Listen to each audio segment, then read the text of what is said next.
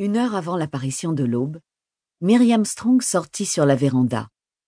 Elle avait dormi d'un sommeil agité, troublé par des images du passé que les événements de la veille avaient fait ressurgir. En humant l'odeur fraîche de l'herbe gorgée de pluie, mêlée au parfum douceâtre qui s'élevait de la lourde terre rouge, elle sentit revenir son énergie et sa détermination. Elle en aurait besoin, car la bataille qui s'annonçait promettait d'être rude.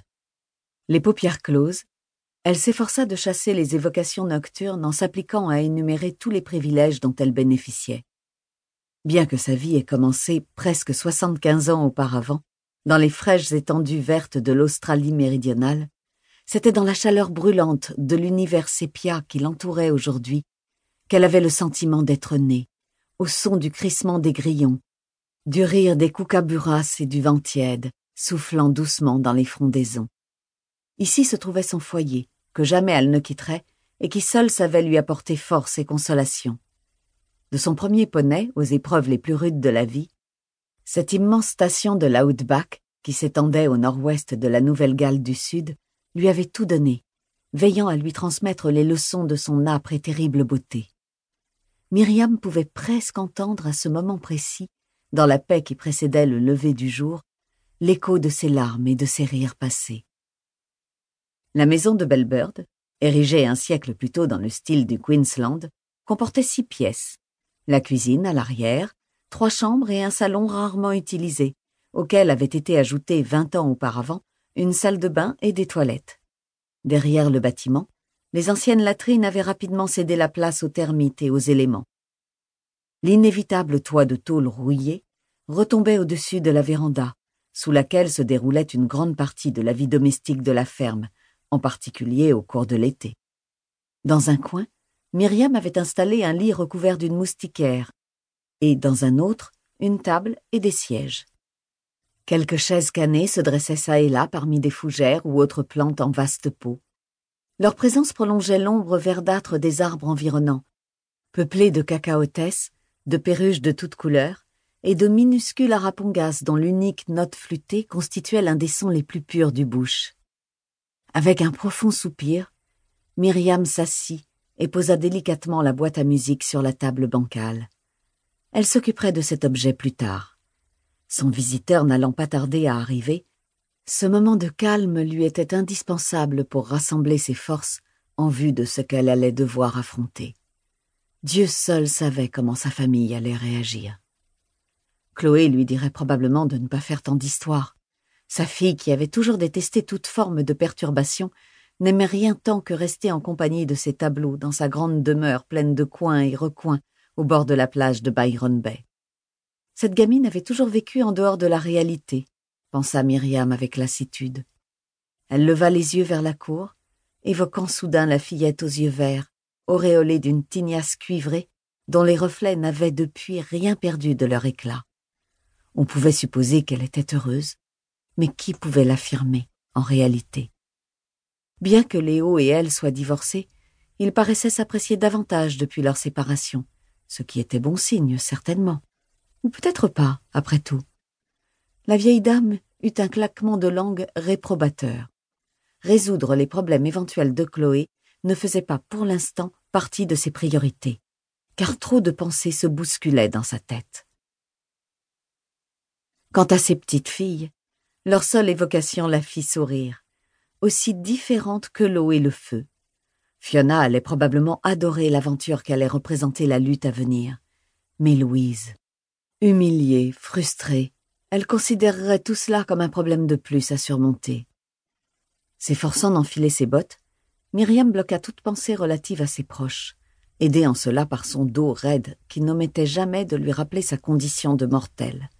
Avec un juron étouffé, elle constata que les lacets animés d'une vie propre refusaient de se laisser dompter. Quelle foutue malédiction que la vieillesse. Loin d'être fière de son âge, elle ne cessait de le maudire. Que n'aurait-elle pas fait pour être de nouveau jeune et souple, pour être capable de dormir une nuit entière sans se lever afin de satisfaire un besoin pressant, ou pour monter ses chevaux pendant des heures sans payer cette dépense d'énergie de plusieurs jours de douleur et de courbatures? Elle fit une grimace. L'alternative qui se présentait à elle n'avait rien d'attrayant. Pourtant, elle n'arrivait pas à accepter totalement ce qui lui arrivait. Toute sa vie, elle avait fait preuve de combativité. Que le diable l'emporte si elle acceptait maintenant de se laisser faire.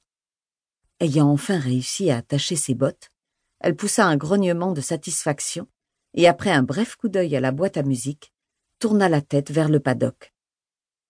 Le ciel s'éclaircissait. Dans la lueur rosée de l'aube naissante, les silhouettes des arbres se découpaient sur la masse plus sombre des dépendances. Peu à peu, s'élevait le crissement strident des cacaotès, adouci par le chantonnement presque sensuel des pies. Immobile, Myriam assista au lever du soleil. Elle contempla la fumée qui sortait de la cheminée du réfectoire, puis observa les oiseaux en train de s'ébrouer pour effectuer leur premier vol de la journée. Dans un bruit d'ailes, ils s'élevèrent formant un nuage rose mêlé de blanc et de gris, strié du vert des perroquets et du bleu des pies, s'élançant comme des flèches en direction du petit bras de rivière. Quelques oisillons prenaient leur essor. La nouvelle génération était en route. Il serait bientôt temps de lui laisser la place. Pas encore, dit Myriam à voix basse. Il me faut d'abord tout remettre en ordre. Avec réticence, elle reporta son attention sur la boîte à musique. Le temps avait laissé sa marque sur le bois de merisier, incrusté de nacre, qui s'en trouvait paradoxalement embelli. Ses éraflures et marques de coups témoignaient de longs voyages à travers le monde, de séjours dans les endroits les plus rudes de la terre. Lorsqu'elle était enfant, Myriam avait essayé d'imaginer ce qui les avait causés, s'était évertuée à ressusciter l'image de ceux qui avaient autrefois possédé cet objet et l'avaient préservé. Jusqu'à maintenant, murmura-t-elle d'un air furieux en observant le socle endommagé. Sa maladresse avait déclenché une succession d'événements qui pouvaient aisément se transformer en tornades destructrices s'ils n'étaient pas correctement maîtrisés. De toute manière, le secret révélé par la base brisée de l'objet risquait de changer à jamais la vie des membres de sa famille. En proie à un doute croissant, elle caressa le couvercle du doigt. Peut-être aurait-il été préférable de laisser les fantômes reposer en paix, d'accepter tout simplement le présent que le hasard lui offrait et de laisser les siens en tirer le meilleur parti. Elle n'en avait pas personnellement besoin, plus maintenant. Toutefois, comment aurait-elle pu ignorer la terrifiante signification de sa découverte? Elle se trouvait désormais en présence d'une preuve tangible, la seule à ce jour, que ses soupçons ne l'avaient pas trompée. Ce cadeau du passé hurlait que la vérité se fasse jour. Maladroitement, elle fit tourner la minuscule clé dorée et souleva le couvercle.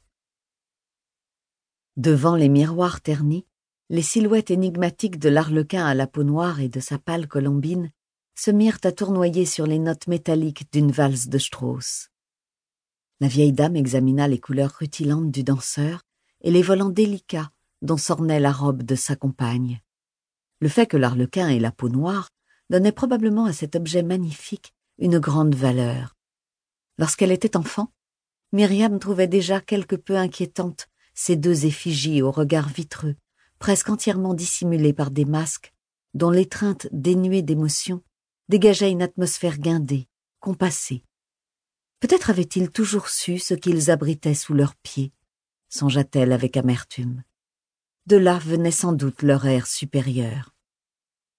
Les dernières mesures moururent lentement, condamnant le couple à l'immobilité.